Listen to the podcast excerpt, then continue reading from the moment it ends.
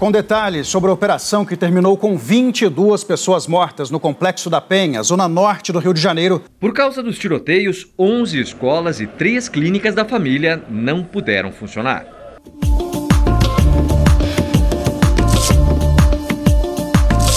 de uma ação da Polícia Rodoviária Federal. Você vê que tem fumaça saindo de dentro do carro e o policial, ao invés de abrir, ele fecha e tem uma pessoa lá dentro, alguém que está sendo detida.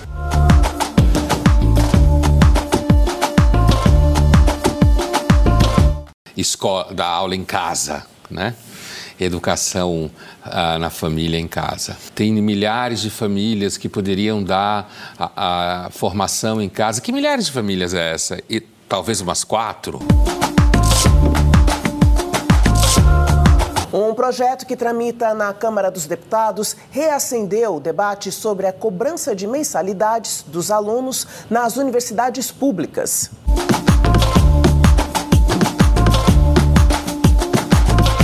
Cartel grupo de empresas independentes que formalizam um acordo para sua atuação coordenada, com vistas a interesses comuns.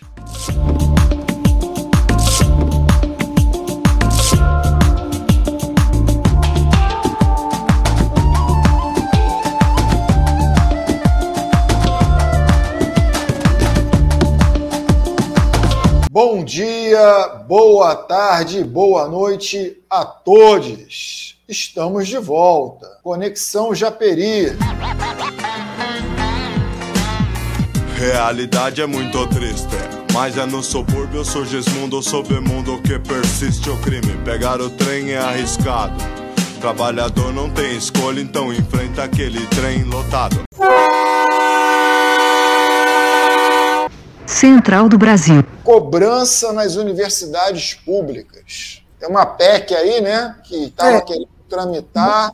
Botaram um pouquinho na gaveta, mas isso não significa que ela está ela está só suspensa, né? Porque parece que o Kim estava doente, aí não teve como continuar. Mas a gente sabe muito bem, bom, a gente que é ruralino sabe muito bem que a universidade pública já tem sido alvo de, de momentos de ser privatizada em vários, em vários períodos. Eu lembro que nos anos 90, na era Fernando Henrique Cardoso, só se falava nisso, né? Privatizar as universidades. Né? Então, isso aí não é uma novidade. Né? Isso também foi uma agenda do Banco Mundial, né, que é essa instituição do capital financeiro que está sempre dando empréstimo aos países dependentes. Né? Mas em troca você tem que aplicar uma política neoliberal, um ajuste fiscal tal, e pronto. E houve um, uma sugestão, acho que era, era a época do Temer, né, de dar fim à gratuidade no ensino superior. E pronto, essa discussão aí, aí agora eu queria assim falar um pouco, eu gosto muito de relembrar um pouco algumas coisas. Vocês já perceberam que eu gosto muito de voltar um pouco. Então a gente tem que falar de dois personagens que estão envolvidos com, isso, com essa pauta, que é o primeiro é o general Peternelli, né? Acho que se fala assim. Que ele já tentou entrar na política em 2014, social cristão, e ele não entrou, mas ele acaba entrando em 18. Mas enfim, esse general, ele, ele ficou conhecido por ser aquele cara que exaltou o 64 e agora ele está pelo Partido da União. Uh, o que eu percebi também que ele fez um discurso moderado em relação àquela situação que teve recentemente de, de reativar o, o AI-5. Né? Por incrível que pareça, ele foi contra esse tipo de movimentação. Mas ele também é contra qualquer tipo de ação que envolva o impeachment, o impedimento do atual presidente. E o outro personagem é, dessa história é o Kim Kata, Kataminino, quer dizer Kataguri, quer dizer Kataguiri. Eu amo muito a piada do Kataguri. Não, eu não sabia que, que, que, que tu fazia também, desculpa. Não, mas eu gostava de como o Olavo de Carvalho chamava ele, mas eu não vou falar aqui não, porque. É, tá censurado.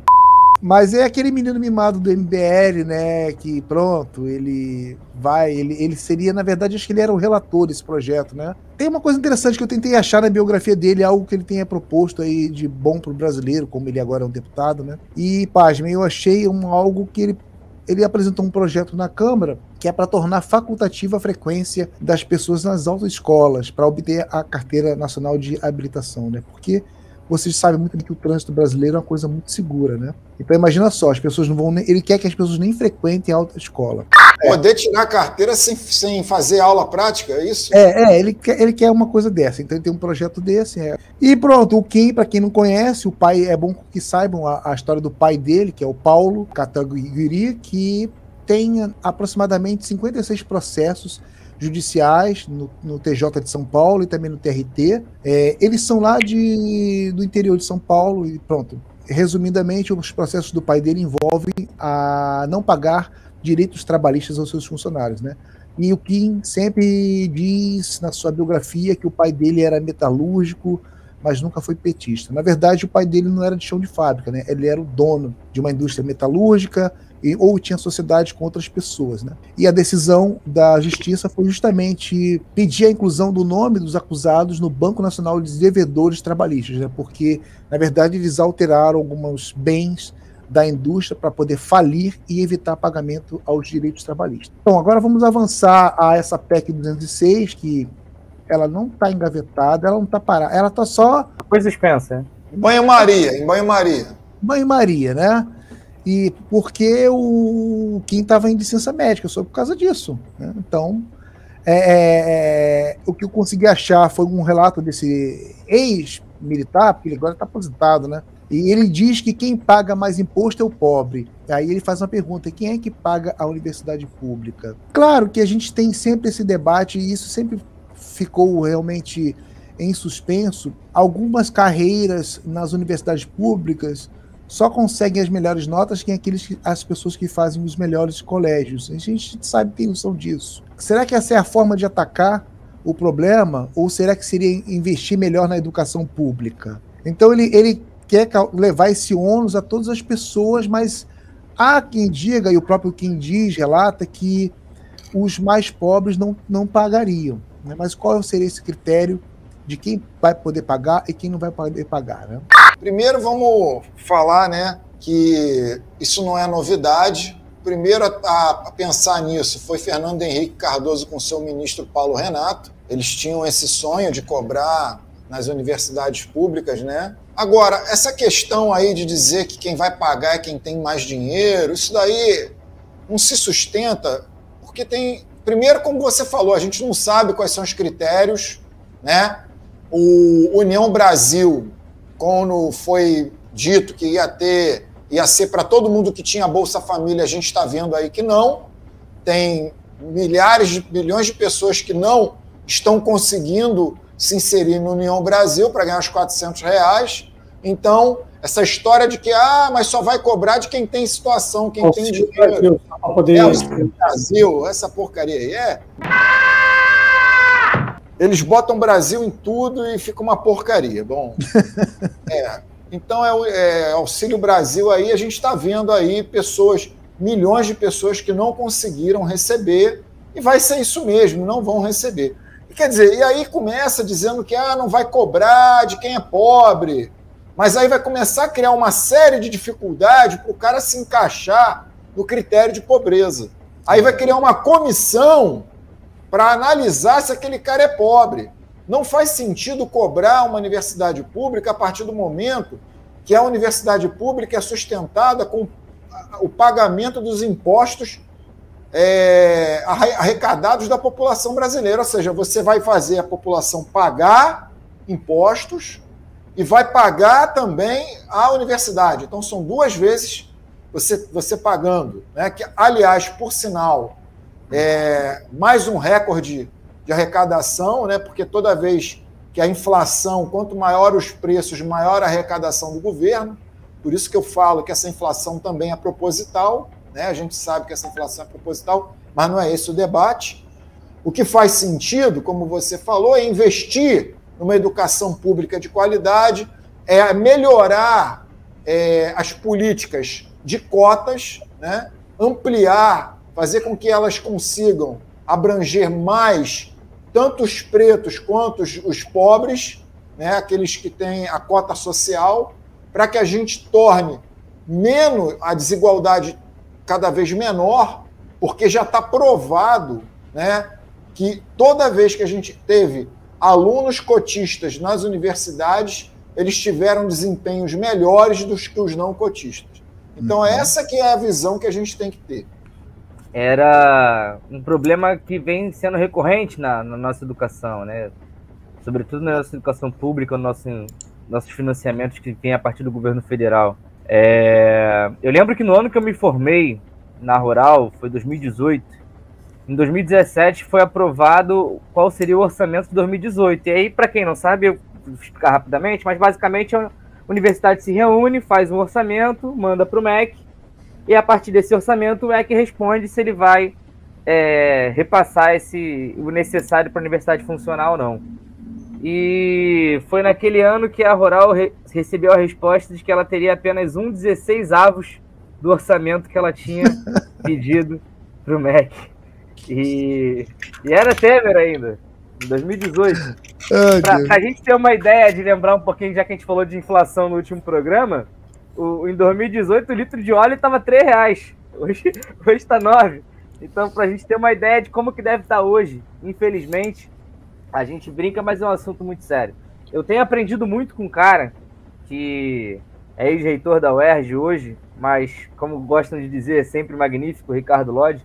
Qual é a importância da gente ter, de fato, é, representantes da educação nesses espaços? É, ontem teve um, um, um, evento sobre ciência e educação no Cefet, onde ele estava junto com a professora Elika Takimoto, dividindo a mesa, e ele falou justamente sobre isso. Pô, na, na, Câmara, no Congresso, a gente tem a bancada da bala, a gente tem a bancada da Bíblia, a gente tem a bancada do boi, e a gente não consegue, de fato, ter uma bancada da educação tão forte e atuante, é, organizada, que consiga ampliar no nível uma bancada da ciência. A gente não consegue organizar isso e a gente fica o tempo todo tentando apagar fogo com balde. A gente fica o tempo todo, é, vem, acontece uma PEC como, como essa PEC, a gente vai, mobiliza, barra e beleza. Aí a UFRJ, é, em 2020, anunciou que não ia ter recurso para continuar, a gente fez um tsunami de educação e aí consegue um recurso. Mas é sempre apagando fogo com balde. Então a gente precisa garantir, a gente sempre volta a essa tecla, mas de fato a gente precisa garantir, é o que ele tem me ensinado muito, de que a gente não viva mais de apagar fogo com balde. A gente precisa garantir os orçamentos das universidades para que elas funcionem. Nós vimos aí através da pequena revolução que foi realizada pela UERJ, nós conseguimos ver o que, que uma universidade que se preocupa com assistência estudantil, com permanência, com estrutura para os seus estudantes, consegue fazer uma revolução. O UERJ hoje é uma das universidades mais interiorizadas do Brasil, no nosso estado, referência para todo o país, do que, que se pode fazer quando você tem um investimento na universidade. E, claro, o retorno que as universidades dão para a sociedade. A gente precisa deixar cada vez mais claro o papel das universidades e seu retorno para a população é, com muita clareza. A gente precisa lembrar o papel das universidades durante a pandemia, de desenvolvimento é, não só da vacina, mas também de pensar protocolos de segurança, de conseguir pensar é, tratamentos mais eficazes para quem estava com, com, uma síndrome mais aguda da Covid. E aí, quando vierem com esse papo de que é preciso taxar, porque tem muita gente rica na universidade, tem, tem mesmo. Mas se quer, quer taxar rico mesmo, então taxa grandes fortunas. Por que não tem um, um debate sobre taxação de grandes fortunas no nosso país? Como é que pode, durante a pandemia, a cada. Saiu, eu não lembro agora o número exato, mas a, a, tem, tinha uma quantidade de horas que entravam 300 pessoas, é, é, 300 mil pessoas, entra, abaixa, abaixavam uma linha de na sua classe social, muitas delas indo para baixo da linha da fome, enquanto isso surgiu um milionário a cada vez que 300 mil pessoas abaixavam uma linha social. Isso é um absurdo e muita desigualdade, não só no Brasil, mas em todo o mundo. Mas trazendo aqui, claro, para o nosso país, já que o nosso debate é focado no debate nacional, então que taxe grandes fortunas, que se entenda porque que a maioria dos bilionários brasileiros são por meio de herança e não por trabalho, como sempre vendem essa ideia. Por que, que, que, que não se discute a, a para qual se dá o, o, meio da universidade? Eu fui cotista na universidade. Eu sabia o que, que era sobreviver o mês inteiro em 2000, 2015, 2016 com os únicos 400 reais de bolsa que eu tinha. E era isso que, que a gente tinha, e vocês também foram ruralinos, sabe como é que a gente se virava. Negociava ticket do bandejão, corria atrás, e eu comia a faculdade com farinha, sendo cotista, porque eu sabia que, para muitos, é, essa era uma oportunidade de vida. Para mim, foi uma oportunidade de vida. E eu não tinha coragem E eu acho que todo mundo que já passou por essa situação, que já foi cotista como eu, também, também entende isso. Mas eu não tinha coragem de ter saído de casa para buscar o meu sonho de ser professor, falando para minha mãe que eu seria professor e voltar porque eu não queria estudar. No mínimo teria acontecido alguma coisa. Eu não tinha essa coragem. E acredito que a maioria das pessoas que entram hoje também não tem essa coragem. Não faz sentido esses ataques recorrentes à educação pública. As pessoas estão lá para estudar, para produzir. E aproveitar aqui que o nosso querido Marcelo Moreira mandou aqui para a gente, para a gente informar as coisas legais, né? Direitinho. No caso da PEC 206, essa PEC aí, né, que a gente está em discussão, o seu congelamento se deve à retirada de oito assinaturas de deputados que apoiavam a ser admitido. Ou seja, então, é mais complicado o negócio, porque são oito, oito assinaturas, oito votos a menos na, na CCJ, né? Então.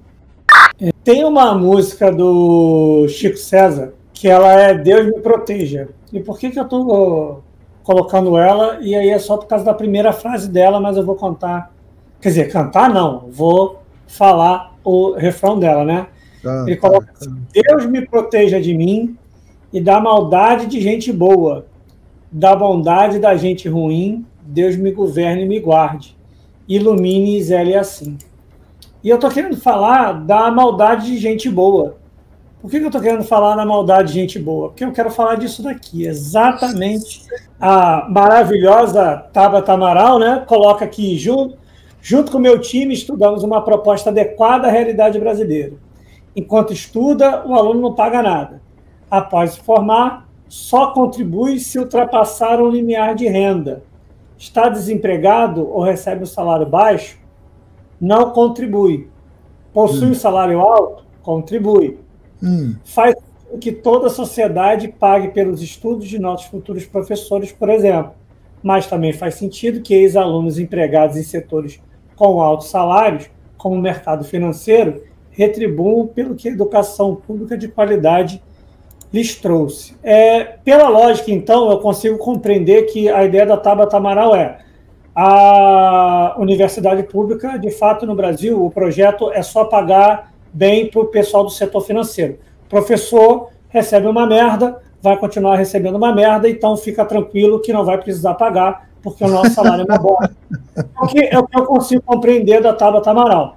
É o que, é o que eu consigo compreender dessa fala. Não, Mas, além de tudo, rapidinho, ainda além de tudo, né, da, da, da, questão que ela coloca ser absurda, surreal, ela ainda coloca, né, que olha, os, os que não têm muito sucesso, viram professor, esses não vão precisar. É, o salário vai ser uma merda, você não vai precisar, você não vai precisar se preocupar. É isso. Tem, tem uma questão do, né, do cara que, que fracassou e virou professor. E o que vai se dar bem, o que vai ascender, vai virar engenheiro, vai virar juiz, esse vai pagar. Olha, cara, eu vou te contar. Sabe o que, sabe o que eu imaginei, Arthur? Hum. Eu imaginei você indo falar com ela sobre, sobre o assunto e ela falando: Não, você não, você é pobre. É, é isso. Você tem uma maneira de gostar de semiótica, então, então essas coisas quando aparecem eu percebo na hora. O que é o mais mau caratismo dela não é essa frase, é que ela tentou associar a Austrália dentro disso. E aí eu quero fazer uma comparação de como é a renda da média da classe é, australiana e da brasileira. E eu acho que tem um pouco de diferença. Só se a gente olhar o imposto de renda brasileiro, a maior parcela da população está nesse primeiro, está nessa primeira base, que recebe de zero reais anuais até 22.847. Se bem que esse está um pouco desatualizado, porque já é. houve aumento do salário mínimo. E hoje está, é isso que eu ia falar, está nos 27 e pouco, acho que 28 mil. 28. A maior parte está nessa daí. Então, a maior parte da população recebe só mais ou menos esse valor. Quando eu vou para a Austrália, ah, mas qual é a diferença? Não é tão diferente assim, Arthur. É, é diferente, eu vou explicar por quê porque a maior parte dos trabalhadores australianos estão na terceira faixa, que recebem entre 37 mil dólares australianos até 90 mil dólares australianos. Tá, mas não é tão diferente assim a renda? É sim, porque acho que vocês não sabem que a média é, de recebimento dos australianos está em 82 mil dólares australianos por ano. Isso significa 277 mil reais anuais. Essa é a média de recebimento dos australianos. E quando você coloca em comparação, você tem que a diferença salarial é 11, a média, né? É 11 vezes maior. E o nosso custo só de, de alimentação, isso de cesta básica, é cinco vezes maior. Então, o problema é que a Tabata Amaral, ela pensa em criar ideias é, maravilhosas de países de bem-estar social. Política de bem-estar social, não. Política de bem-estar social, não tudo que é de bem-estar social, que considera uma sociedade que recebe bem, desculpa, eu vou usar esse termo, a cretina fala. Porque isso para mim é cretinismo político. Porque ela sabe que está errado. Isso é cretinismo político. E isso ela propõe, considerando que tem uma solução, uma, uma sociedade que recebe bem política para poder fazer aumento salarial, ganho salarial, direito trabalhista, isso ela não quer. E aí ela faz uma comparação absurda. Infelizmente, eu tenho que aceitar que numa época eu errei em achar que nós não devíamos federalizar a educação. Hoje em dia, eu posso até é, ver de forma diferente, mas hoje em dia eu vejo os institutos federais com mais investimento, vários estados não fizeram nada municípios não fizeram nada para resolver essa situação. E a gente tem um montão de gente que é dito de esquerda, que está em partidos dito de esquerda, que estão é, dentro de certas coligações fazendo esse tipo de proposta cretina. Pautas neoliberais. Para fechar essa pauta, dizer que é, outro ataque à educação e à, à, à educação, que é, um, do, é o alvo, um dos alvos preferenciais desse, desse desgoverno é o homeschooling, né, a educação em casa, que já está no Senado para ser votada, né, onde você vai tirar, mais uma vez, a, o Estado, o que está na Constituição, a obrigação do Estado de prover, né, é, é porque no, na Constituição primeiro vem o Estado, depois vem a família, em prover educação. E você vai passar isso, essa responsabilidade ficar optativa, ficar facultativa à família. E eu, eu, como educador, como professor, quero dizer que não existe uma educação sem escola. Não existe. Vai, vai se enganar aquele pai, aquela mãe que achar que vai dar conta de educar o seu filho em casa. Vai estar apartando ele da principal função da escola, que é a sociabilidade. Mas, e aí a gente vai criar seres humanos cada vez piores.